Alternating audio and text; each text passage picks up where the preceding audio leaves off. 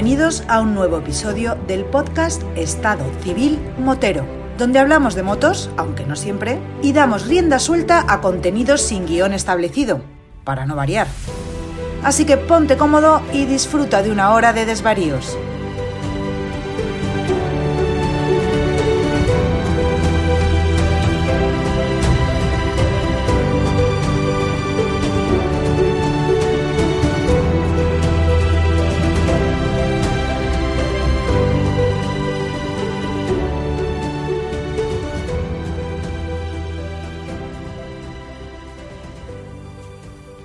Pasa, chaval?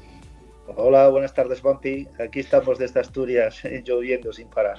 Buenas tardes, Alberto, ante, todo, porque voy a hacer las presentaciones como, como, como es debido.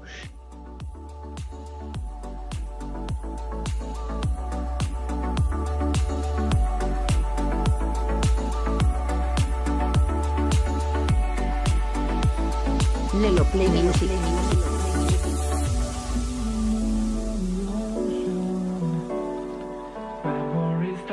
Alberto de Asturias, eh, ¿qué, estás haciendo exactamente? ¿Cómo hemos llegado tú y yo a, hacer un episodio de Estado Civil Motero?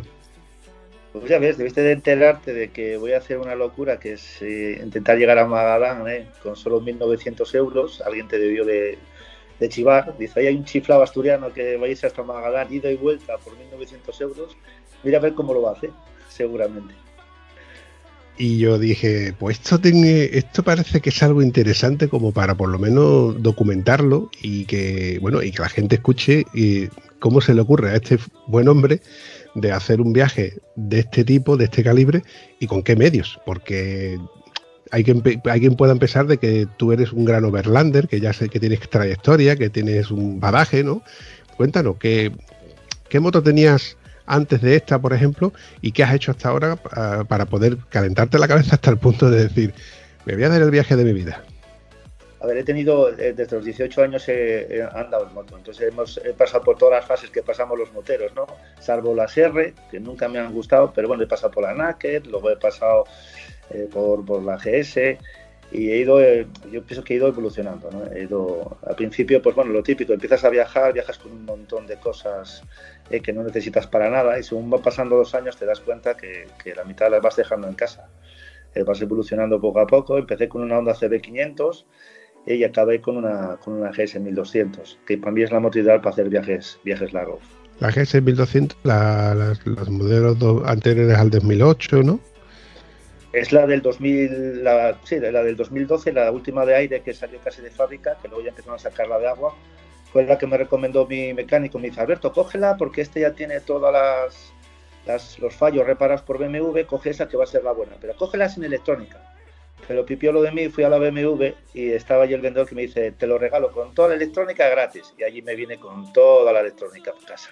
Pero bueno ese modelo específicamente, el último modelo de aire, es un modelo que está bastante cotizado y los que entienden de BMW le, las buscan, las buscan. Así que cuando te, cuando te la traigas con su pedigrí y demás, tienes que poner la etiqueta como moto exclusiva. Ya tiene 100.000 kilómetros, ¿eh? parece que no, pero ya tiene la, 100.000 kilómetros nunca me he dado ningún problema. También siempre he tenido cuidado, ¿no? Pues de no jugar con las suspensiones estando encima de, de, ella, que mucha gente lo que hace es se sube encima, carga todo y le da, luego le da el botón eh, para, estabilizar la moto la suspensión. Yo pienso que eso al final tarde o temprano te acabas cargando todas las suspensiones. Yo lo que hago, la pongo en el caballete, le digo a la moto, mira, voy a ir yo y las maletas. La moto estabiliza la suspensión y la bajo del caballete. Yo pienso que es el truco principal para no fastidiar esta moto.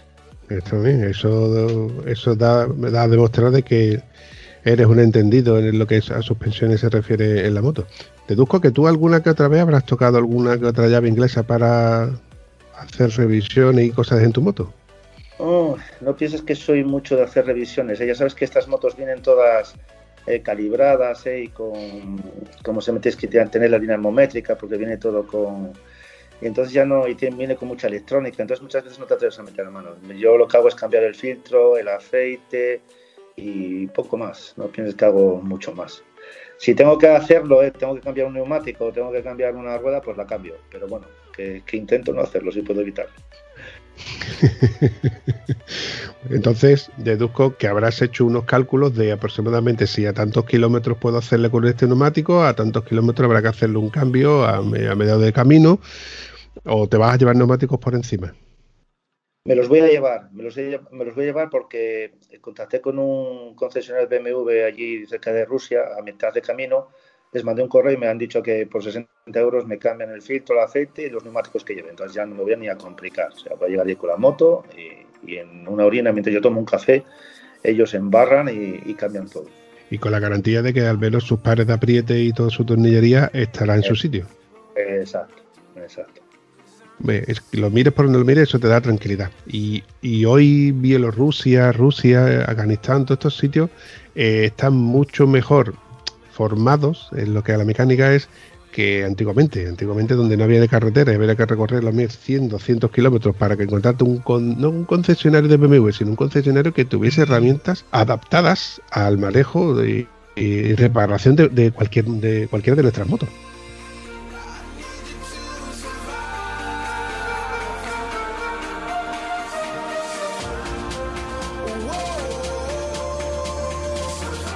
Parece curioso, pero piensas que por Europa, que todos los concesionarios no vas a tener ningún problema, y en. ¿Dónde fue? En Hungría me parece que fue. En Hungría se me fundió una, una de las lámparas y no encontraba recambio. Fui a un concesionario BMW, entré hablando en inglés y el que estaba allí no sabía hablar inglés, pero es que nadie del concesionario sabía hablar inglés y yo alemán sí que no les entendía nada. Me tuve que ir a enfrente, que había un concesionario de repuestos de, Manolo, el taller Manolo, y allí el paisanín hablaba inglés, me cambió la lámpara y digo, manda narices, que un concesionario de BMW no sepa nadie habla inglés y este un pobre hombre que tiene un taller aquí con cuatro cosas, sepa perfectamente hablar inglés. A veces saliendo de la zona donde, de la zona pija, te puedes encontrar con gente que se busca en la vida y al menos te solventan, te lo solventan, te solventan ese pequeño problema que puedas tener. A mí me pasó un caso no hace mucho donde pinché y yo sabía que los concesionarios oficiales no había no, estaban abiertos un sábado.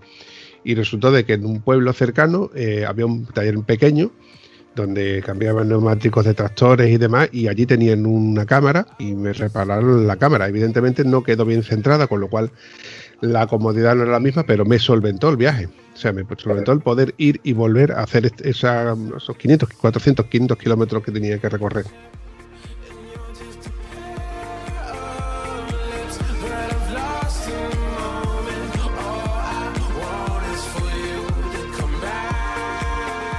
¿Cómo se te ocurre realmente el momento en el que tú dices, me voy a ir a Magadán? Algo más habrás hecho, ¿no? Antes de, llegar a esa conclusión. No, no ha sido tan simple. La gente dice, ah, te levantaste por la mañana y, te despertas. No, esto lleva ya muchos, muchos años dándole vueltas en mi cabeza. Y empiezas primero pues, a experimentar. ¿no? El primer viaje alrededor de Asturias, eh, me visité todos los faros de Asturias. El siguiente viaje dices, va, pues ¿qué pasa si doy la vuelta a España en tres días? Venga, va. Y pues me di la vuelta en tres España, España en tres días. Ahí conocí a muchísima gente. Ahí me di cuenta de lo importante que es redes sociales porque según iba poniendo mi ruta en redes sociales me iba llamando gente para comer, duerme en mi casa, ven a Osuna, a mi heladería, que te voy a dar un helado. Venga, calice para todo. Y ahí conocí, conocí a mi mejor amigo, a Paco Gibi, que, que, de la noche a la mañana apareció ahí y me invitó a un helado en, Osuna, en Sevilla, y desde entonces hemos mantenido el contacto. Pues una vez que hice lo de la Vuelta a España en tres días, que fue un poco locura, dije, va, y si me empiezo a ir hasta Francia, Bélgica y Holanda, pues me fui hasta Francia, Bélgica, Holanda, luego me fui a Polonia, luego me fui a Alemania, al día siguiente, a los años me fui al Mar Negro, fui a Bulgaria, Albania, como que iba ampliando ¿no? el círculo de, actuación y siempre, ¿y qué habrá más allá? ¿Y qué habrá más allá? Los primeros viajes iba con un amigo, eh, muy, muy amigo mío, pero me di cuenta que, que, el ir acompañado te da seguridad y te da, pues eso, alguien con quien hablar, pero también te incomoda en el tema de que si yo quiero parar, él no quiere parar. Si él quiere subir un puerto, pues a lo mejor en ese momento no me apetece parar, para ese puerto. Entonces, por muy bien, por muy bien que te lleves, siempre vas a acabar, acabar rozando. Y, llega un momento en que, joder, llevo ahorrando todo el año para poder hacer este viaje y quiero disfrutarlo desde que salgo de casa hasta que regreso.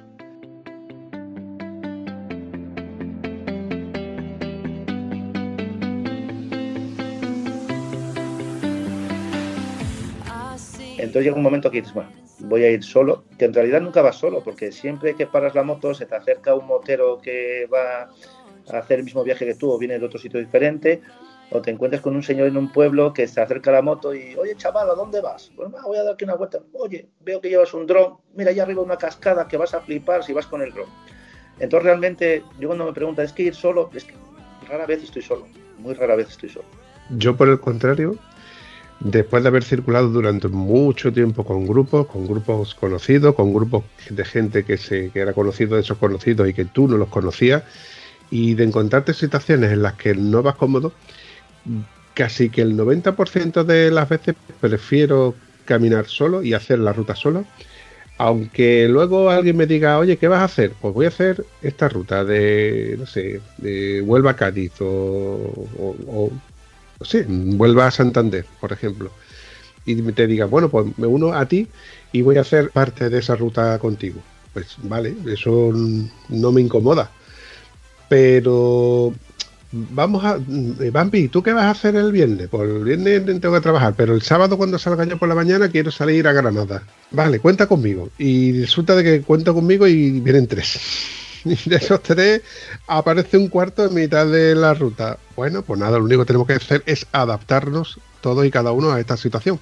Bueno, y nos adaptamos y somos personas con, con dos de cabeza, pero no es mi estilo de, conducción. Es que luego encima cuando, cuando te haces mayor yo pienso que te haces más, eh, mucho más conservador y mucho más cuidadoso. Y yo cuando se me junta gente, eh, eso de coger, ahora venga, vamos todos a la carretera en, pandilla, no, llega un momento que a mí no me gusta. O sea, yo quiero salir con seguridad, a ver, ¿quién va a ir el primero? ¿Quién va a ir el último? Eh, no quiero nada de adelantamientos, para arriba y para abajo, vamos a ir entrelazados.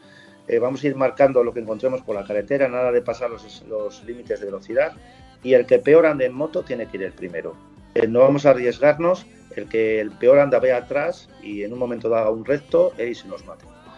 Entonces como que te llega un momento que ya quieres que, los grupos ya sean seguros, que, no sea lo, como éramos jóvenes que iban con las R's, íbamos a toda pastilla y, nos la jugábamos en muchas curvas y luego llegamos y nos tomábamos dos cervezas en una terraza yo pienso que ya según vas cumpliendo años y vas viendo que la moto no es un juguete, si es una, es una herramienta para divertirte, pero con seguridad, ya lo de los grupos con personas que no conoces, yo normalmente huyo de ellos. Eh, no, no, no estoy cómodo.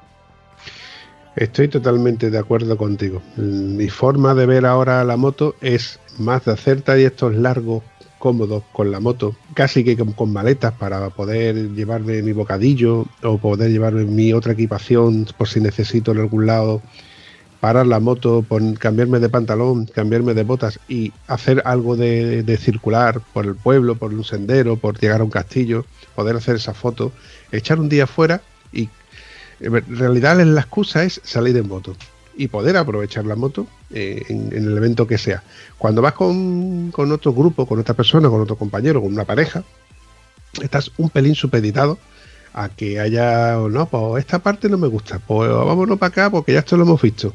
Espérate, déjame disfrutar de, esta fotografía, de esta imagen, de este, de este sitio donde nos han atendido muy bien con el café que nos han puesto.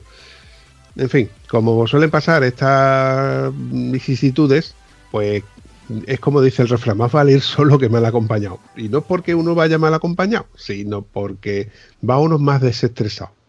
A mí me ha pasado particularmente de salir con dos compañeros, yo ser el road leader y, yo estar nervioso porque veo que la ruta, que aunque es la ruta que yo quería, pero me, la complicaba a mí y a los que venían conmigo, que no estaban a un nivel tal, pues se les complicaba. Y llegó un momento en que les dije a la ruta, cambiemos de ruta, la ruta más complicada a la ruta más rápida. La ruta más rápida los cogía con bastante tráfico y sin apenas posibilidad de adelantar el tráfico para poder llegar al sitio a una hora correcta. Al final llegamos pero que se pueden dar esas pequeñas situaciones. Sin embargo, vas tú solo, vas pensando en ti y en la carretera y en, solventar tú tus problemas. Tú vas mirando tus consumos, vas mirando si tienes, si tienes sed, si no tienes sed. Cuando va otro, eh, va pensando, tengo sed, pero puedo aguantar porque hasta que no pare el otro, no paro yo.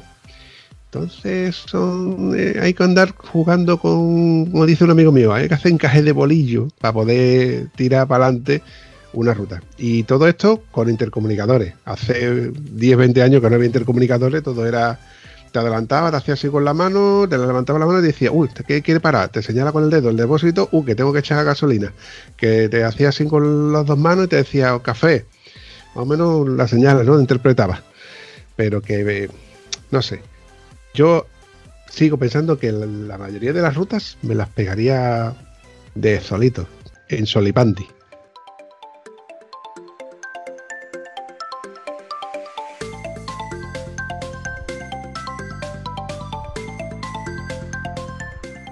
A ver, que muchas veces eh, te apetece pues ir de comilona, ¿no? Por ahí, va, una rutina, una rutina para ir por la costa, paramos, vamos a un sitio chulo donde poder comer, hablar con tus amigos de las motos, de lo que va a comprar uno, de lo que va a vender. También necesitas un poquitín de, ese tipo de conversación. Pero yo es que la moto normalmente lo que hago es eh, yo, bueno, no sé si lo sabes, soy policía nacional y muchas veces ves mucha porquería y mucha gente que sabes que es dañina y, y eso te lo vas tragando, aunque tú no lo quieras tragar, te lo vas tragando, te lo vas tragando y me supongo que te pasa a ti lo mismo en tu trabajo, pues que habrá personas que sean tóxicas, que van a tocarte las narices. ¿Eh? Y yo es subirme la moto y parece que, una vez que arranco la moto, toda esa porquería se me va cayendo poco a poco de, encima mía y cuando llego a casa llego limpio. Entonces es, es, una forma de resetear. Otros lo hacen pues nadando, otros corriendo. Eh, pues para mí es la moto, eh, coger el fin de semana y, resetear. De hecho, muchas veces cuando estoy así de mal humor o tal, me, dice mi hijo, papá, vete a lavar la moto, anda. Porque así lavo la moto y reseteo.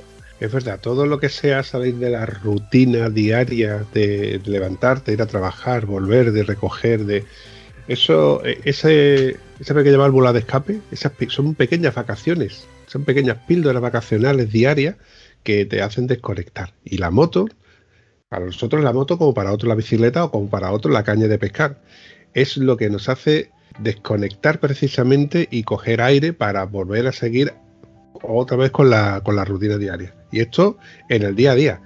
Eh, evidentemente en el fin de semana necesitamos el fin de semana y al cabo de seis meses pues que menos que unas vacaciones totales. Y la ilusión de preparar tus vacaciones, de decir, más tengo 15 días, pues me los voy a pasar en el pueblo de al lado, o en la costa, o voy a hacer una visita a los familiares que están a mil kilómetros, ¿no? Por suponer. Pero luego están los, tíos de con el culo curtido de hace kilómetros y dice, me voy a ir a Mongolia, con dos cojones. Y ahora cuando Alberto dice, hmm, me voy a ir a Mongolia, vamos a ver dónde está Mongolia. ¿Tú cogiste un mapa o cogiste el mapa mundi? ¿Cómo lo hiciste? No, yo cogí ya dije, bueno, ya fui al Mar Negro, venga, y ahora vamos a dar la vuelta al mundo. Y a ver, ¿cómo hacemos para que consigas días, para que tu jefe te dé los días? y la pasta. Claro, es que no es decir, nada, dar la vuelta al mundo, no, no a ver, ¿cómo lo vas a hacer? Porque económicamente tienes un trabajo y te llega casi casi justo para, para, mantener a tu familia, entonces a ver cómo haces.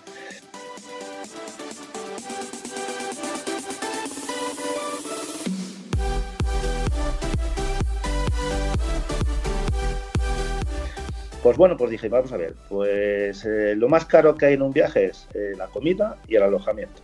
El alojamiento lo, puedo, con una tienda de campaña, tranquilamente me puedo evitar muchísimo dinero en alojamiento. Y la comida, pues bueno, he descubierto hace ya tiempo que descubrí unas bandejas de estas de comida preparada, que hay ya varias marcas, eh, que te salen pues cada bandeja por dos euros. Una puede ser arroz, otra puede ser eh, albóndigas, otra puede ser pollo, lo cual quiere decir que voy a comer por dos euros y voy a cenar por dos euros. Y para desayunar he, he cogido las cápsulas estas que tiene todo el mundo ahora en casa, ¿eh? las abro con la navaja, las echo en agua hirviendo y me hago un café capuchino tranquilamente por una cápsula que me ocupa muy poco la moto, que puedo llevar 40 en una bolsita ¿eh? y me cuesta 20 céntimos. Total, que he desayunado entre galletas y la cápsula un euro, más dos euros para comer, más dos euros para cenar, por 5 euros me he hecho la comida de un día. Ah, multiplica por 46 días, que es lo que me va a llevar esta primera etapa desde Asturias hasta Madalán y de vuelta, pues es muchísimo, muchísimo el dinero que me voy a ahorrar. Muchísimo. Y luego si encima le das la vara a los de carretilla, les mandas 200 mensajes y 200 fotos diciendo que lo vas a hacer, y al final ya por desesperación de te van a ver a, Motorama, al salón de Motorama, que me invitaron a estar allí, y se acercaron y vieron el proyecto que tengo, les ha gustado, y hoy, hoy me han mandado una caja enorme con un montón de bandejas de, precocinados eh, para, para poder ayudarme para hacer el viaje. Entonces ha sido una sorpresa hoy una sorpresa muy grata.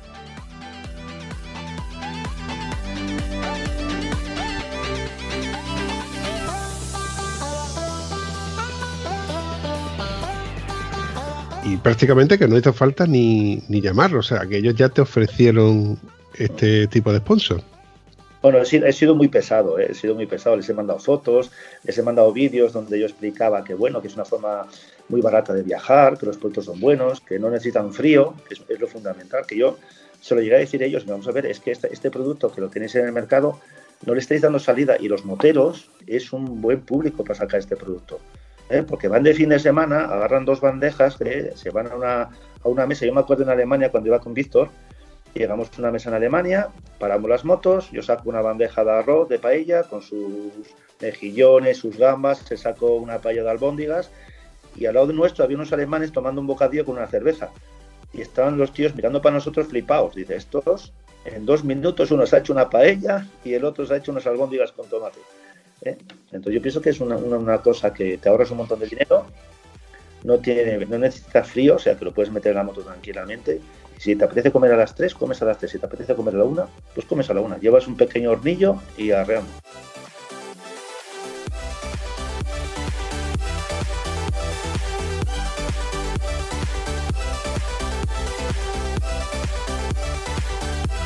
Entonces, los ingredientes van a ser una R1200 GS Adventure con maletas de aluminio cargadas de Tupperware. Tupperware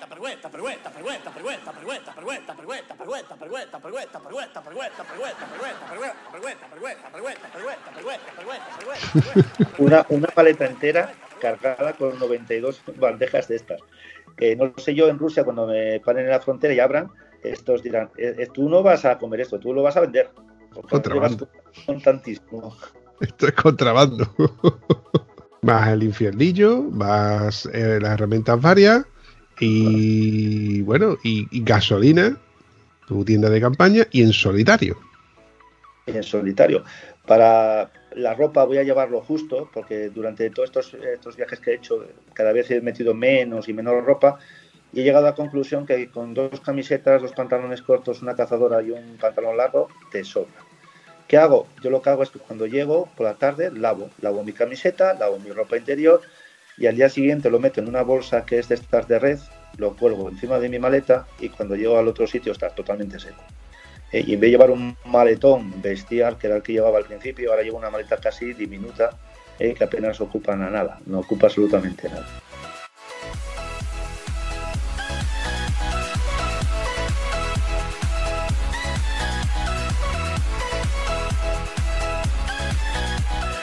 Era lo que, lo que le sorprendía a la gente, ¿no? Que decía, Alberto, pero es que no llevas mucha ropa. yo, es que no necesito mucha ropa. Con una cazadora que te abrigue bien y, y un pijama bueno, pues acaso hace frío, con unos calcetines buenos para, la noche, el resto lo vas lavando día a día. Eso sí, hay que ser, hay que ser concienzudo y decir, no, todos los días tengo que lavar.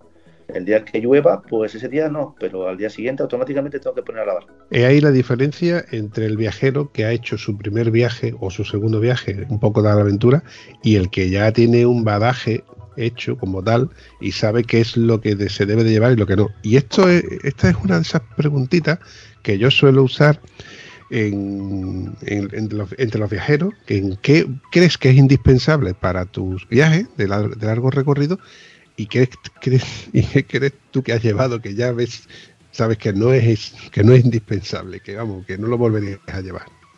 A ver, te vas a reír porque para mí lo primero que estoy metiendo en los últimos viajes de estos largos es el papel higiénico. Eso es así, hombre, por favor.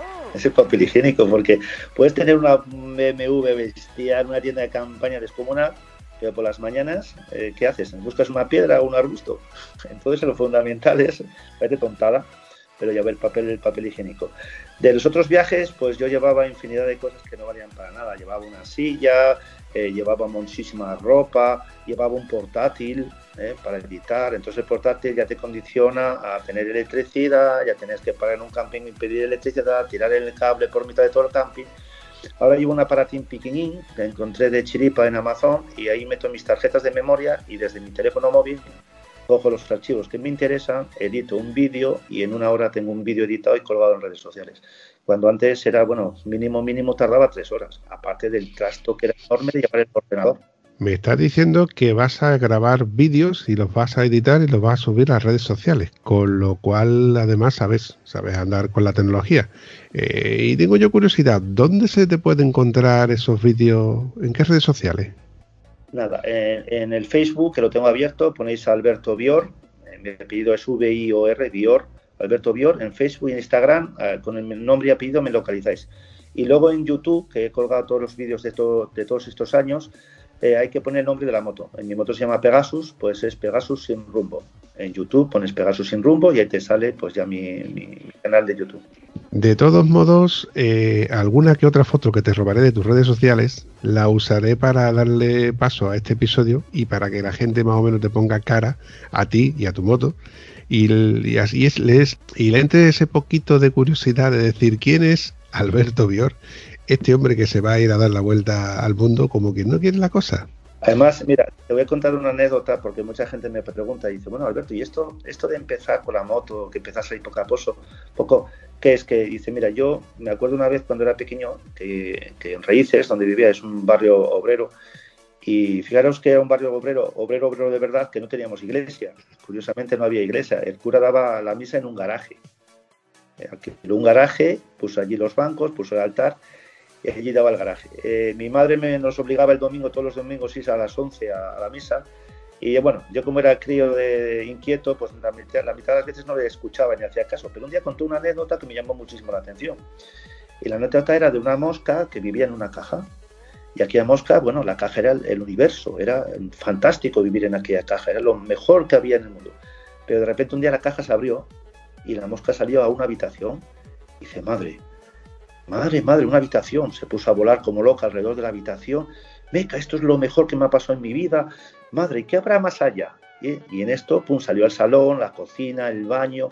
Eh, la, mosca se puso como loca y ya cuando tenía todo recorrido, se dio cuenta que había una ventana abierta.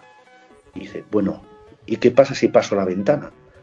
Cruzó la ventana y allí quedó alucinada viendo los amaneceres, el agua, la lluvia, el mar, los, eh, los anocheceres pues es un poquitín, eso me se quedó, se, se quedó grabado en mi mente cuando era crío y yo pienso que desde que he podido andar en bicicleta, eso se me ha clavado bien en la mente a sangre y he ido poco a poco como la mosca, ¿no? Y si salgo de Asturias, y si salgo de España, y si voy un poquitín más allí eh, por Europa, y si ahora cojo y abro la ventana del todo y doy la vuelta al mundo, yo creo que ha sido lo que me ha marcado. Esa historia que, por cierto, eh, hice un libro contando un montón de anécdotas de todos esos viajes y fui a ver a don Juan, que era el párroco, y le regalé el libro. Y se sorprendió muchísimo. Me dijo, qué curioso que se te quedara grabado ¿eh? esa, frase y te va a condicionar toda tu vida. Esa, anécdota que conté un día en, una, en un garaje a un niño de, de 10 años.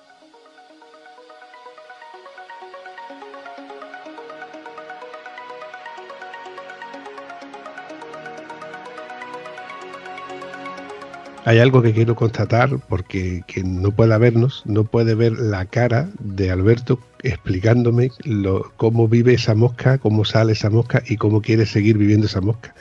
Y él es esa mosca que está deseando poder seguir haciendo kilómetros uno detrás de otro.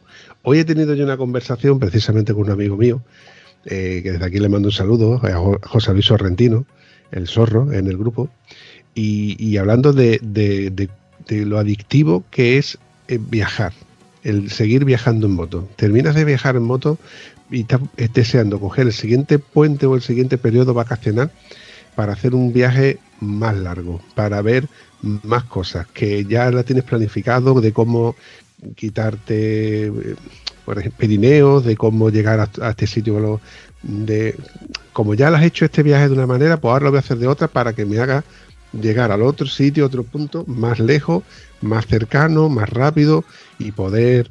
Y esa ilusión es la misma que veo en tus ojos, Alberto. Esas ganas de, de que te dejen salir y que te dejen moverte y, bueno, y poder hacer kilómetros. Vamos, que te has convertido en un overlander. Ha sido sin querer, ¿eh? No pienses que ha sido, ha sido sin querer.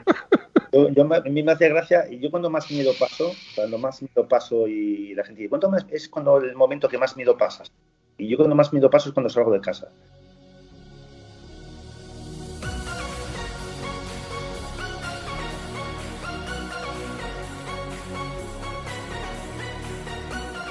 Cuando me, moto me monto encima de la moto a las 7 de la mañana, arranco el motor y digo, uff, Alberto, vaya viaje que te vas a pegar, tienes dos críos, mira que si te pasa algo. Pero una vez que ya empieza la rueda a girar, ya se me olvida eso, empiezo a pensar dónde voy a dormir, eh, qué voy a ver, con quién voy a hablar, quién me encontraré, y ya se te olvidan todos los miedos. Y luego cuando vuelves, cuando ya vienes de regreso, ya vienes pensando por el camino, bueno, ¿y la siguiente dónde la voy a liar? A ver dónde voy a ir en el siguiente viaje. Ya estás pensando en lo que vas a hacer. Y luego durante todo el año, pues cuando tienes un ratín, pues ideas una ruta, pues venga, voy a ir por este sitio, a este país, ay no, este no. O sea que yo pienso que tu cerebro está constantemente mirando a ver la forma de, que, de salir un poquitín más allá.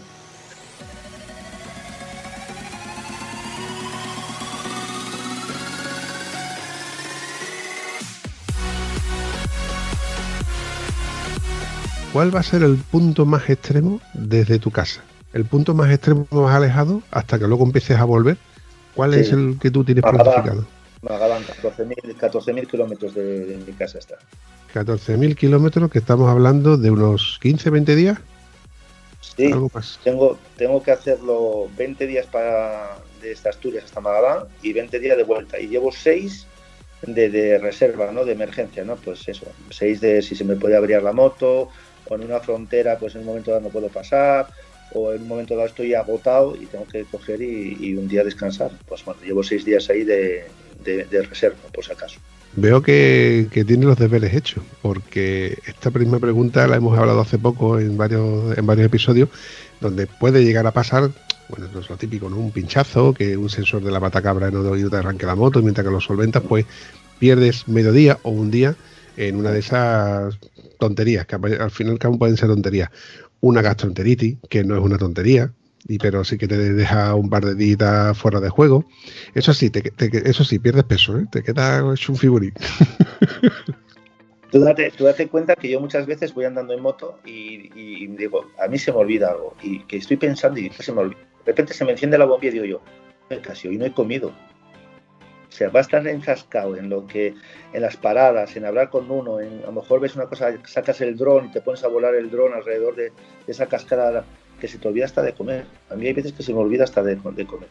Hombre, ya una vez que empiezas a viajar ya sabes que hay ciertas cosas que tienes que tener cuidado. El tema del agua, sabes que tienes que tener mucho cuidado cuando bebas agua, de dónde la bebes. Intenta beberla embotellada, porque como cojas lo que dices tú, una gastroenteritis, te deja baldado y dos o tres días vas a estar retirado. Eh, yo siempre llevo Fortaset en el botiquín, siempre.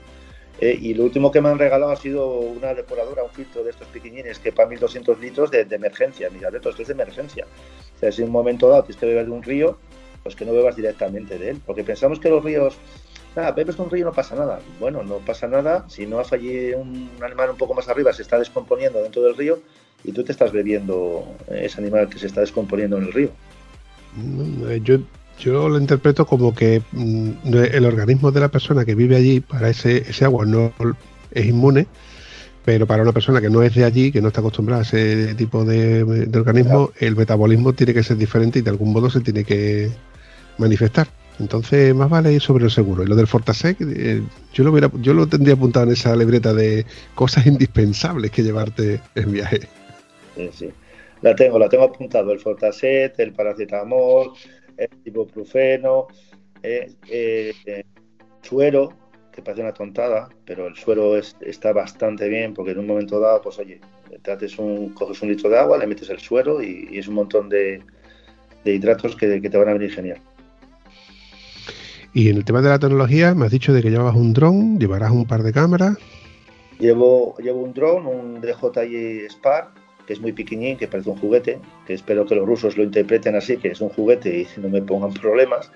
Llevo una cámara reflex, porque aunque los teléfonos móviles hoy en día hagan unas fotos impresionantes, una reflex es una reflex. Y las fotos que va a captar una reflex, otro va a captar un móvil. Luego llevo una cámara de casco, que es la Contour, que yo pienso que es la mejor cámara que hay en el mercado, porque yo la cargo y me dura la batería tres días. Las cámaras estas modernas, sabéis que duran dos, dos horas la batería, se tiene que parar y cambiar la batería. Eso para mí es un... O sea, es que no vale para nada eso. Yo quiero una cámara que me dure por lo menos un día, mínimo un día. Esta me dura tres. ¿Qué pasa? Que tiene un botón enorme, le das para adelante, graba, le das para atrás, se apaga. y te dura tres días. Esta marca el Contour, mm, por visto quebró, por problemas económicos quebró, y me extrañó muchísimo que ninguna de las marcas que hay de cámaras de, acción en el mercado sacara una parecida, me chocó muchísimo. De hecho, ahora Contour ahora en Estados Unidos está volviendo a sacar la cámara porque veo que tiene muchísima demanda. De hecho, de, de segunda mano te cuesta muchísimo encontrar alguna.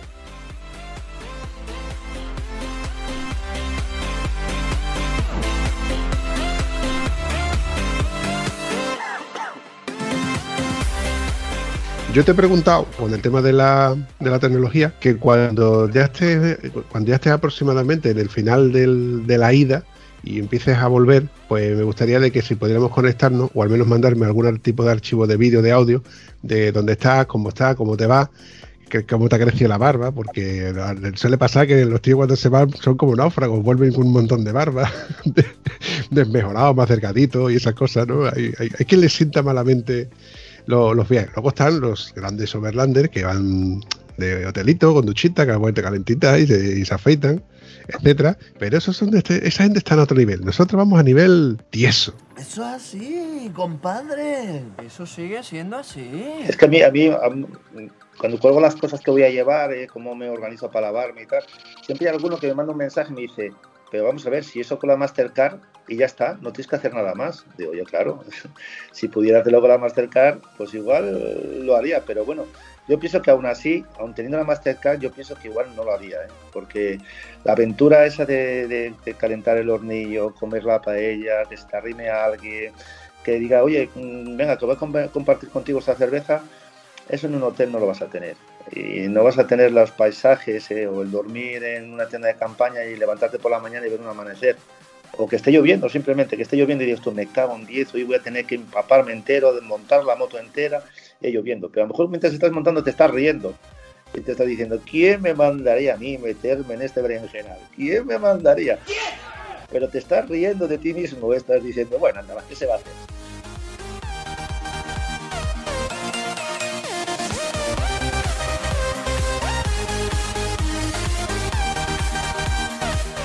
Particularmente yo pienso de que estas son las sensaciones que te hacen mantenerte vivo, decir, estoy vivo y estoy pasando por una situación que en la cual soy yo el que se está solventando. Esta pequeña minucia, porque es así. Mojarte, bueno, lo único que te queda es secarte. Y si no te, y si llevas las ropas mojadas, pues cuando llegues al punto de destino donde tú puedas parar para descansar, pues vas secando tu ropa. No queda otra, ni más ni menos si, nos pusiésemos a pensar en cómo sería la Segunda Guerra Mundial, por exagerarlo un poco, ¿no? Donde esos chicos estaban en sus trincheras mojándose llenos de barro y no les quedaba otra que esperar a que escampara y que se secara la ropa puesta. Puesta. Nosotros ahora tenemos, entre comillas, la facilidad de que también es verdad que no lo hacemos como trabajo, en nuestro tiempo de ocio. Y el motero como tal está hecho para pasar frío, para pasar calor, para mojarse y para secarse y el que no, pues que vaya en un descapotable y luego le ponga la capota. Yo pienso que es superar eh, retos, ¿no? Es superar eh, situaciones. Porque has superado esa, esa situación es como, jolín, pues mira, estoy vivo, ¿eh? Puedo, me he mojado, he secado, me he recuperado, ¿eh? me he caído de la moto, me he levantado, he sabido, he parcheado como he podido el faro este que se me ha quedado colgando, pues he cogido cinta americana, lo he enreñado allí, es como decirte, bueno, pues que puedo ser independiente, que no dependo de, que nadie me venga a ayudar, de que nadie, que por un momento dado puedo hacerlo yo y sin que nadie me ayude. Yo pienso que es un reto personal. Sí, sacar la mejor versión de ti, la versión que es capaz de, si no de solventarlo, al menos de pedir ayuda, porque hay quien es incapaz de pedir ayuda a alguien que no conoce y que además no conoce el habla y no conoce el idioma ni, ni, la religión. Y dices tú, ¿cómo le digo yo a esta persona que necesito Mm, un taller para arreglar un pinchazo, por ejemplo, o donde necesito gasolina de 98, ¿no? Pues al final te tienes que envalentonar y tirar para adelante para poder solventar esa, esa minucia, que al fin y al cabo es una minucia, porque la gente en otros países viven como nosotros en nuestro país. Ah, imagínate que tú vas andando por la, por la carretera, por la calle, y si te acerca una persona y te dice, preguntándote, oye, ¿dónde puedo conseguir tiritas? ¿No? ¿O dónde puedo conseguir una bombilla? y tú al final, de un modo voto, te, explicas con esa persona y consigues llevarla al sitio. La gente está para ayudarte, en cierto modo está para ayudarte. Mira, a mí me pasa una cosa muy curiosa. Yo los primeros viajes, pues lo que dices tú, ¿no? Pides favores a la gente para que te ayude, a lo mejor te pierdes y el GPS eh, ese día tiene el día tonto y te da dando vueltas y vueltas y vueltas y estás en mitad de una ciudad dando vueltas y que no te lleva a donde quieres. Y yo me acuerdo que fue en, Holanda. Eh, paré en una casina que había una señora, le dije, mira, es que el GPS no sé qué le pasa, llevo una hora dando vueltas, se me está haciendo de noche y no acabo de encontrar este camping. Dice la señora, sígueme. Se subió en el coche, yo me pongo detrás de ella, 5, 10, 15, 20 kilómetros, y yo iba diciendo, esta señora se olvidó de mí, esta mujer va al supermercado y se olvidó que yo de aquí detrás con la moto. Oye, pues me dejó en la puerta del camping, 20 kilómetros. Claro, yo cuando me deja de la moto, no tenía nada para darle a esta señora. Dios madre, se ha recorrido usted, 20 para acá y 20 de vuelta, muchas gracias, no tengo nada, no te preocupes, que hoy por mí y mañana por ti. Bueno, pues yo a partir de ese día llevo unas pequeñas botellas de vino de Rioja, que cuestan nada, cuestan un euro en un supermercado, llevo 12, 20 y siempre me vengo sin ninguna. Siempre me vengo sin ninguna. Oye, toma, una botellina para ti y para tu marido, por ayudarme a, hacer esto, por... ¿eh? Y luego, curiosamente, me mandan un gas, ¿eh? porque fuera de nuestras fronteras el vino es muy, está muy preciado. Encima, si das botellas de Rioja, y ahí me mandan, tengo fotos de gente tomando su vino con su marido en una copa, ¿eh? mandándome una fotografía mía, Alberto. Pues al final nos prestó muchísimo ese vinín que nos has regalado. Algo tan sencillo como el intercambio. Sí, sí, sí, sí, sí. Mira, no hace mucho, mm, a ver, nosotros por aquí por el sur tenemos la costumbre de cuando vamos de un sitio a otro, por siempre nos llevamos algo típico de un sitio a otro. Eh, los de Huelva con los de Granada, los de Málaga con los de Jaén, etcétera. Esta costumbre la cogí hace mucho tiempo cuando yo trabajaba en la hostelería.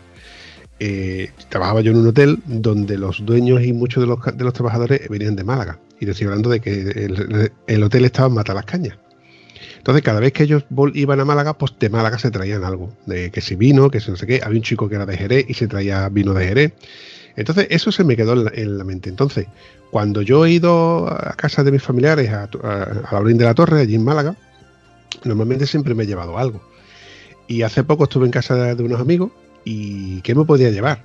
Hombre, mi idea hubiera, sido llevarme una caña del lomo, una caña del lomo ibérica típica de mi tierra, eso es mortal, eso, eso no hay santo que se la salte. Lo que pasa es que me pillan plan tieso y me fui por algo un poquito más económico, pero a la misma vez eh, gratificante, como es el hornazo. El hornazo es un típico dulce que está hecho con azúcar, cabello de ángel, almendras y canela. Luego tiene una base como si fuera una, especie de pizza, pero está riquísimo. Eso es, una bomba calorífica. Bueno, pues le llevo una bandeja y, encantados de la vida. Y otra de las cosas que yo suelo comentar Suelo hacerle preguntas de este tipo a, gente, a gente que pasa por el podcast cuando hacen viajes. Le digo, oye, mm, ¿tú qué llevarías? No? ¿Qué, no llevarías? Y yo siempre les digo de que yo, en un viaje de ese tipo, indispensablemente necesario serían los blisters de jamón. Porque o bien lo usas como trueque, o bien lo usas como regalo, o bien lo usas cuando no tienes nada que comer. Ocupa muy poquito espacio y normalmente se conservan bastante bien. Sí, eh, yo suelo llevar embutido, pues eso, jamón, chorizo, eh, eh, las cosas que lógicamente que eso no puedes llevarlo porque a los dos días lo tienes hecho agua, o sea que no vale, no vale que lleves nada. Pero sí, embutido suelo llevarlo. Lo que pasa es que el embutido enseguida desaparece. Sobre todo en mi moto no sé qué pasa, que enseguida vuelve. que si paro a tomar un sándwich aquí, que es esto, que es lo otro, y al final el embutido desaparece. Entonces, bueno, al final preferí llevar las botellinas estas, que yo como no bebo alcohol, pues bueno, sé que a la gente le gusta mucho el, tema del vino. Es una forma de, gratificar a, las personas que te ayudan. Mira, una de las cosas que quería decir, porque eh, cuando empecé el tema de la vuelta al mundo, pues primero estaba un poquito en las redes sociales, un poquitín, bueno, no, no me dejaban notar mucho, a partir de que empecé a decir lo de la vuelta al mundo, pues bueno, ya llamó la atención a bastante gente, pues prensa, eh, radio, la televisión de aquí del Principado de Asturias. Y una persona muy sabia me dijo, Alberto, en cuanto se, se empieza a hablar de ti, vas a tener gente muy amiga tuya, pero también vas a tener muchos enemigos. ¿eh? Pero enemigos que, que, tú no te buscas, que simplemente van a aparecer y van a intentar hacerte daño, intentar tirarte el viaje abajo. ¿eh? Y yo en un primer momento no me lo creí, digo, va, será tan exagerado, pero si es una aventura que encima comparto con todo el mundo, y yo soy el típico que pide consejo a, todo el mundo, el que ha hecho un viaje de 100 kilómetros como el que ha hecho un viaje de 50.000 kilómetros. A todos les pido consejo, porque de todos puedes aprender, de todos pueden tener su pequeño truquito que dices, ostras, pues mira, yo llevo 20 años viajando y jamás en la vida se me ocurrió hacer esto. Pues eh, durante estos meses he intentado ponerme en contacto con personas que han hecho eh, el mismo recorrido que voy a hacer yo, oye, porque para que, para que me, me ayuden, me orienten, ¿no? No voy a decir nombres, eh, porque no quiero decir nombres, pero uno de ellos eh, me puse en contacto con él, me contestó, que yo lo agradezco muchísimo, porque hay mucha gente que, oye, que no tiene tiempo, porque tiene un montón de gente en redes sociales, tiene un montón de seguidores. Bueno, me contestó. Le pregunté qué, qué, le parecía que iba a hacer la ruta de los huesos y tal, y, y dijo, ah, pues mira, tienes que hacer esto, lo otro, pum, bam, me dio unos buenos consejos. Pero cuál es mi sorpresa, que al cabo de 10 minutines me llega un audio, un audio de esta misma persona, pero el audio no era para mí era para otra persona, se equivocó y me lo mandó a mí. ¿Y cuál es mi sorpresa cuando empiezo a escuchar el audio? Oye, que ya me llamó el flipao este, el machote, que va con la moto hasta Magadán. Ya le dije yo al ciruelo este que tenía que hacer este y lo otro. Y yo me quedé congelado, eh, me quedé congelado. Digo, yo no entiendo qué ganas de hacer daño a la gente cuando te están preguntando humildemente que yo me sentiría orgulloso que alguien me llamara y me dijera, oye Alberto, que hiciste la ruta de los huesos, ¿cómo te fue? ¿Cuál fue tu experiencia? ¿Cuál fue tu consejo? Y a mí me encantaría eh, decir eso. Eh, me llevé una disolución terrible, eh, me llevé un, dije, llamé a esta persona que me había dicho, oye, que te vas a encontrar en el día. Y oye, mira, pues ya me encontré uno, uno que yo pensé que era un ídolo y mira. Y sin embargo, he llamado a otra persona también que había hecho la misma ruta y, sea, el polo, el polo opuesto, o sea, se ha desvivido, me ha llamado dos o tres veces, oye Alberto, que me di cuenta que hay un post aquí en tal sitio, que te está al día, que puedes eh, buscar hotel en caso de emergencia. O sea, que te encuentras los dos extremos, el que va a hacerte daño gratis y el que te ayuda eh, con los ojos cerrados. Por desgracia, el ser humano es así de egoísta. Y en el mundo de los moteros, es curioso porque en el mundo de los moteros tenemos fama de ser hermanos, ¿no? De hermanarnos y de siempre echarnos una mano los unos o los otros. Lo que pasa es que existen muchos tipos de moteros y entre ellos están los que se alegran de tu gracia y más de tu desgracia. Entonces, cuando se sienten necesitados en el aspecto de que tú le pidas a ellos un, no un favor, sino una recomendación, pues se sienten engordados, ¿no? De que tú les pidas a ellos esa recomendación, pero tampoco te dio toda la información que él quiso dar. A lo que vengo a referirme es que de esas personas no puedes esperar mucho más. Y lo bueno de esto, de esta fábula que hemos, hemos construido, es que ya sabes con quién te tienes que juntar y con, y con quién no te tienes que juntar. Exacto, y es además que no se puede perder ni un segundo de tu vida en pensar en esta gente, ni un segundo. O sea, una vez que tú te das cuenta que es tóxico, pasas la página y dices, hasta luego, Lucas. Amor. Y al siguiente persona que seguro que te, que te va a, a alegrar el día.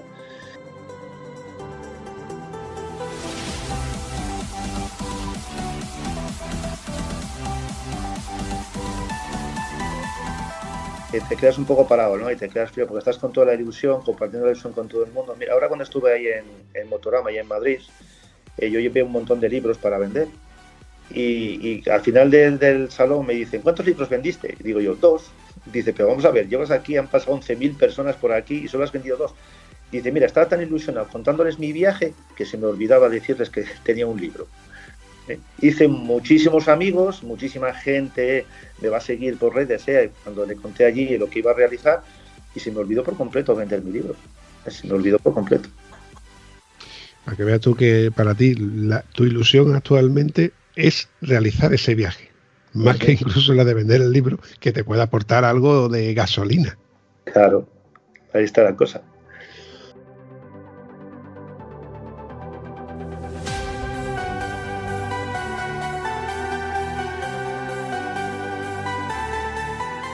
Oye, volviendo al, al, tema de la moto, eh, yo, luego te voy a pedir que me mandes alguna que otra foto. Si no, no hace falta ni que te las pida, porque igual te las robo de, tus redes sociales para subirlo al Instagram de, del podcast de Estado Civil Motero y así poner imagen a lo que estamos hablando.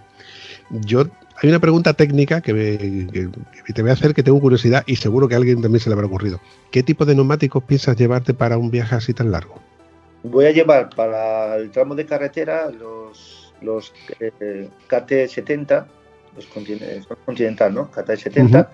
y luego para la zona de los huesos los 80. Aquí es con tacos fuertes, eso los voy a llevar en la moto y cuando me meta ya en la ruta de los huesos, pues en el concesionario ese que comentamos antes, que está ya, ya a medio camino, pues pondré los, los 80.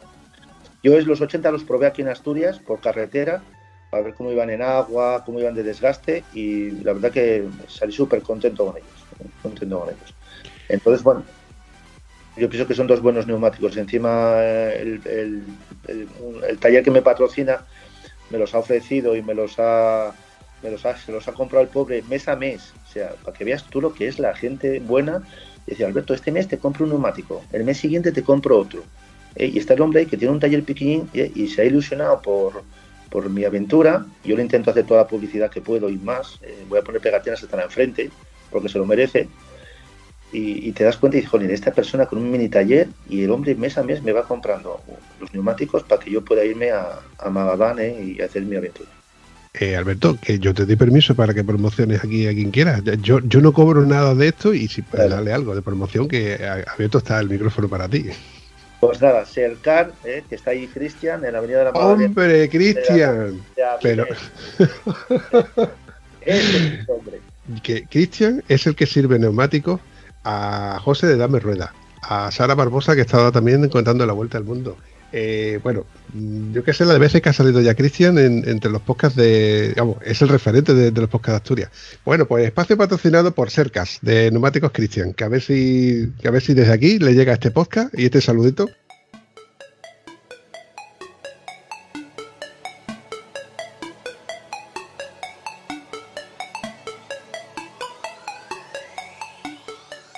Bueno, volviendo al, tema de, la moto, son dos, dos, neumáticos muy acertados. Tanto el primero por carretera y un poquito de, o sea, un poquito de pistita, como el TKC80, que es un muy buen neumático, muy buena durabilidad. A no ser que le exijas mucho al mango, aun con, las maletas bien cargadas, yo te digo a ti que te va a hacer un buen servicio por carretera. La moto mía, en cuanto pasa de 110, empieza a hacer un ruido así el succionador de gasolina que mete miedo. Entonces yo si no la paso de 100, 110, es una media de unos 500 kilómetros, que para mí es una pasada. En ¿eh? 500 kilómetros eh, yendo 100, 110. Entonces me, ahorro muchísimo. O sea que de, 110 no lo voy a pasar. O sea, yo pienso que los neumáticos me van a durar. Voy a ir cargado, que es el, el miedo que me da cargado. De hecho, ahora cuando he ido a Madrid los he llevado los neumáticos puestos en la moto para ver cómo iba, a ver si con el viento pues me podía hacer eh, cosas extrañas la moto y la verdad que no. Eh, me los ha enganchado Cristian allí con unas bridas bestiales y eso no hay quien lo mueva. O sea, la moto va a 110, genial, eh, va por la recta como una vela. ¿Y qué, y, perdón, qué navegador vas a usar? ¿El Garmin? No, yo soy de Tontón. soy del Tontón porque siempre he tenido Tontón, pero en el último viaje a Bulgaria eh, yo pienso que me salvó la vida. ¿eh? Parece, muchas veces no le damos importancia a, la, tecnología porque pensamos, bueno, esto se puede estropear, no se puede estropear. Y te cuento cómo fue la historia. Iba por Bulgaria, eh, yo lo tenía conectado a los datos, porque bueno, de tontón, si quieres tráfico, tienes que ir conectado a los datos. Pero en un momento dado se me puso por la autovía que iba en rojo. Rojo significa que el tráfico está totalmente parado pero yo iba circulando y el tráfico iba fluido, o sea, no había ningún tipo de retención. Pero nos metimos en un túnel. Nos metemos en un túnel, miro el GPS y sigue en rojo. Y yo no sé por qué de esto que se te enciende la bombilla, puse los intermitentes de emergencia, empecé a reducir velocidad, eh, entré a 100 y bajé hasta 60. Y los coches que iban detrás mía, pues también se mosquearon y no sé por qué, al verme a mí, pusieron los cuatro intermitentes y pararon. Oye, nada más tras la curva, los coches totalmente parados, pero totalmente parados. Me costó frenar la moto. Yendo a 60 me costó frenar la moto. Pues los coches de atrás pegando frenazos, ¿eh? alguno tal. O sea que yo pienso que si no llego a hacer eso, yo me hubiera estrellado allí contra aquellos coches que estaban parados en mitad la curva del túnel. Yo he sido usuario de TomTom, eh, pero era TomTom cuando yo lo tenía en el coche pero sí que conseguí un soporte específico para poder usarlo en la moto, aunque este TomTom eh, no era hermético y me daba un poco de grima poder usarlo en, la moto.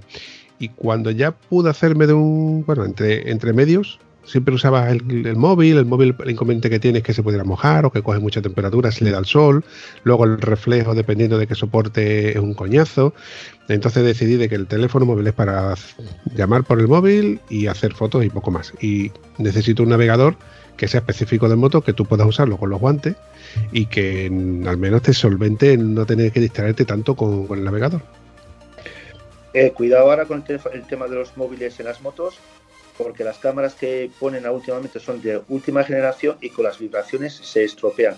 Y los fabricantes lo saben y lo primero que te preguntan es, ¿usted es motero?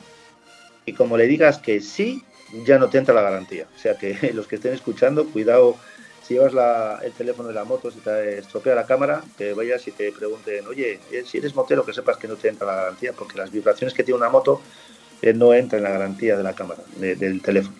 Sí, sí, Alberto. Conozco dos casos bastante cercanos en los que, estando en garantía, el teléfono, el, ¿cómo se dice? El estabilizador óptico se les ha estropeado y, bueno, se lo han cubierto en garantía, pero diciendo de que no, estaban, no eran moteros es una triste guasa. Lo cierto es que, bueno, por otro lado, eso me da más razón a lo que, a lo que estoy diciendo.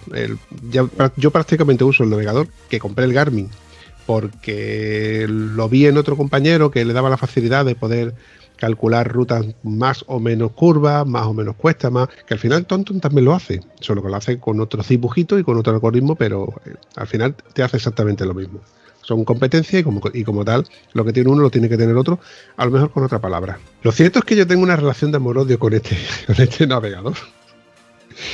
Cuando yo he ido solo, me ha hecho descubrir unas carreteras espectaculares, me ha hecho mm, hacer rutas que he dicho, qué maravilla, esto yo no lo conocía. Pero luego cuando he ido a lo mejor acompañado, con, y yo de Royal Leader, pues nos ha metido en berenjenales de, de, encontrarte por un pueblecito con una calle estrecha en una cuesta hacia arriba donde dices tú, o para adelante, ni para adelante ni para atrás.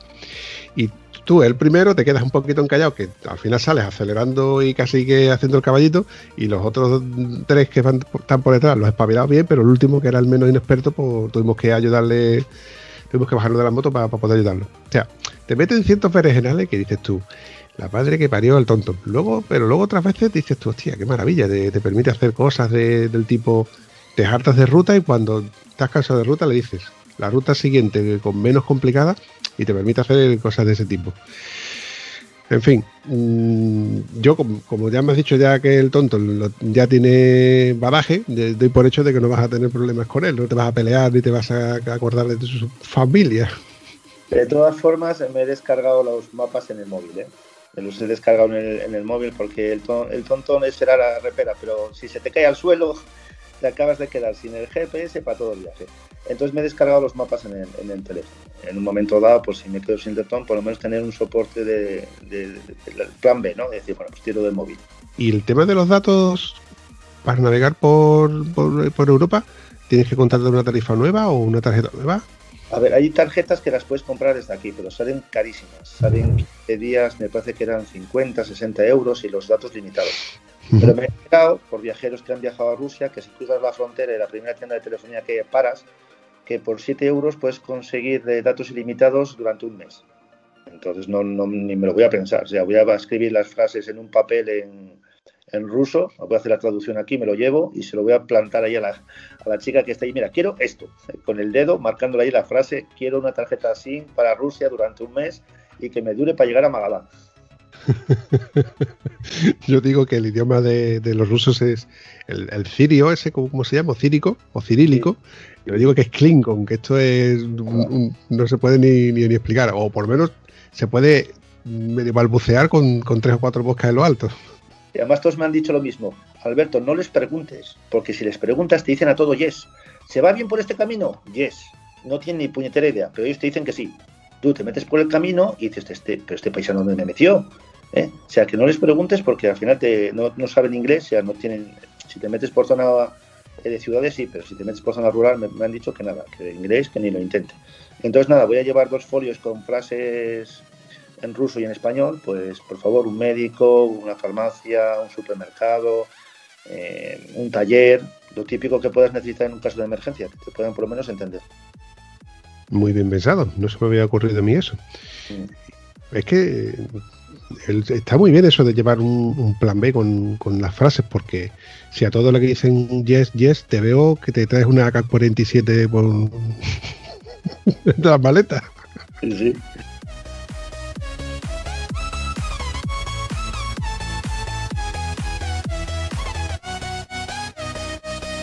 ¿Se te ocurre algo que quieras hablar, que no se te ha ocurrido en todos estos días que llevamos, que si sí, que si no, que si no, que si sí? Pues nada, pues simplemente decir que, no esperen a tener 50 años como yo, que es lo que decía yo en Motorama a la gente joven. Yo no esperéis a tener 50 años, que todos empezamos lo mismo, empezamos con las R's, a correr, luego pasamos a las Naked, y cuando empezamos a disfrutar de la moto y empezamos a vivir y decir, me cago, yo estuve haciendo el tonto hasta ahora, yo cuando puedo hacer viajes, eh, y no tienes que gastar necesariamente 120 euros diarios como gastaba yo al principio. Eh, gasolina, hotel, eh, desayunar y comer en un restaurante, ¿no? Simplemente con que eches la gasolina y te coges una tienda de campaña curiosa, ya te va a dar para recorrer casi medio mundo. Y si encima tu chica eh, va contigo, entonces ya tienes un 10 ahí bordado. Eso es así. La verdad es que cuando uno es tieso y empieza siendo tieso y tienes una moto baratita y no tienes dinero porque no tienes un trabajo cutre, te buscas la vida y, eres feliz con lo que tienes. Y resulta que cuando ya empiezas a ganar dinero y a, tener, y a, cumplir años y dices tú, ah, me voy a meter ya a una tienda de campaña, y hombre, por los cojones, pudiéndome ir de hotel. Pero luego te das cuenta de que te estás aburguesando y estás perdiendo unos, años de tu vida que, que son muy valiosos y que ahora los viejales como tú y como yo, porque yo también me considero viejales, tú tienes 50, tengo 47, no nos llevamos tantos años, ¿eh? Además yo te veo a ti, me, te veo, yo te, no te echaba yo a ti 47 años, viste tú, digo 50. 50. Qué bien me caes. Y oye, ya, ya te has ganado un amigo para toda la vida. No, coño, hombre, las cosas como son. mira, los hombres para las edades no, no somos tan tiquismiquis. No nos importa decir los años ni cumplir los años. Pero sí que es evidente que para nosotros los años pasan y, pasan factura. Y por eso yo estoy contigo, totalmente de acuerdo, en poder realizar, intentar de realizar ahora que se puede, ahora que tú puedes, eh, ese sueño que tú tienes, porque, no sé, mañana resulta de que te vienen los nietos y no puedes hacerlo. O cuando te vengas a dar cuenta, no, que tengo que pagar la hipoteca, no, que tengo que aguantar, juntar dinero para irme de vacaciones, para irte de vacaciones, donde un país exótico donde vas a gastar el triple. Yo hay una, una de esas cosas que yo comento mucho en el podcast. Si no conoces tu casa, ¿para qué te vas a ir a casa del vecino? ¿Para qué vas a coger un vuelo exótico en un sitio donde saben lo que te vas a gastar y te va a costar un montón lo que te vas a gastar? Una Coca-Cola 500 euros, 500 pesetas, 5 eh, dólares, 10 dólares. Anda, hombre, vete tú a un sitio en plan tieso, hablando con la gente, conociendo a la gente y arañando dónde puedes ahorrarte un poco el dinero. Y vas a vivir mejor, más cómodo y más fácil que de la otra manera con la pulserita que sabes que te van a engañar. A mí me pasó en, Italia que un día de estos de calor que te mueres, un pueblecito costero de Italia, llego para allí, el chico hablaba español, me dice, ¿qué quieres? Nada, una Coca-Cola. me pone una Coca-Cola con unas aceitunitas y digo yo, guau, qué bueno, qué bien, estoy aquí como el rey. Oye, ponme otra Coca-Cola. Y viene el camarín y me dice, ¿estás seguro de que quieres otra Coca-Cola? Digo, hombre, dice, es que la Coca-Cola vale 10 euros, ¿eh? o sea, digo, digo, no, pues mira, ¿sabes qué te digo? Que voy a rechupetear el hueso este de la, de la aceituna y voy a ver qué queda aquí quiero todavía con la Coca-Cola. se marchó riendo, se marchó riendo y dice, ah, este debía pensar que estaba en España. Oye, pero 10 euros la Coca-Cola me dejó blanco cuando me dijo, y menos mal que me lo, me lo dijo, si me dice 20 euros me da algo, me da algo. Sí, sí, sí, sí. Eh, hay, que, hay, que, hay que matizar que al menos el chico tuvo la certeza de, prever que la Coca-Cola te iba a costar el doble de lo que vale Hostia, 10 las, vistas, impresionantes. ¿Sabes lo que pasó? Que era la, cuando salimos de la, de la pandemia, o sea, la primera ola, cuando estuvimos todos confinados y apenas había turismo. Entonces tú llegabas y los bares, claro, en, play en los acantilados y eso, llegabas y encontrabas mesa. Cuando normalmente, pues en esa época no hubieras encontrado nada, o sea, nada. Y claro, te sentabas allí con vistas al acantilado y dices, uh, esto es una joya. Si es una joya, para ricos, no para ti. Ahí lo llevas. Yo deduzco que de Magadán en adelante no te vas a encontrar Coca-Colas ni a 10 ni a 5. No, no. Yo creo que va a ser más, más agua embotellada ¿eh? y, y algún vodka que otro. En fin, Alberto, ya hemos llegado a la horita de visión, así que voy a aprovechar para ir despidiéndote. Me ha encantado tenerte en este episodio y que nos cuentes este viaje que piensas hacer. Y como he dicho antes, me gustaría de que cuando ya estés más o menos en el ecuador de la, del, del, del perdón, del viaje en sí, eh, te pongas en contacto conmigo. Si no me he puesto yo antes en contacto contigo, que yo creo que lo voy a apuntar en la agenda, para darte un toquecito y preguntarte, oye, ¿qué tal? ¿Cómo te va? ¿Que hay que buscarte? ¿No hay que ir a buscarte? Yo te recomiendo que cojas y me mandes tu WhatsApp o algo y dices, Alberto, acuérdate que tienes que hablar conmigo, porque igual voy pensando en mis carretillas, en mi eh, dron y en mi cascada y lo que voy a hacer el año siguiente y no me acuerdo que tengo que, que hablar contigo. Me parece muy bien. En fin, lo dicho, yo para mí ha sido un placer tenerte aquí, Alberto, y espero volver a que volverte a localizar para que repitamos episodios. Tienes mi teléfono, sabes que puedes contar conmigo cuando quieras. Ha sido un placer estar en, en tu puesto. Muy bien, chicos, un abrazo. Un abrazo muy fuerte. Hasta luego. Si te ha gustado el episodio, no dudes ni olvides comentarlo en cualquiera de las plataformas donde puedes encontrar el podcast. Nos hace mucha ilusión y nos ayuda a seguir creando contenido. Bueno, a mí no, que soy una voz, al Vampi,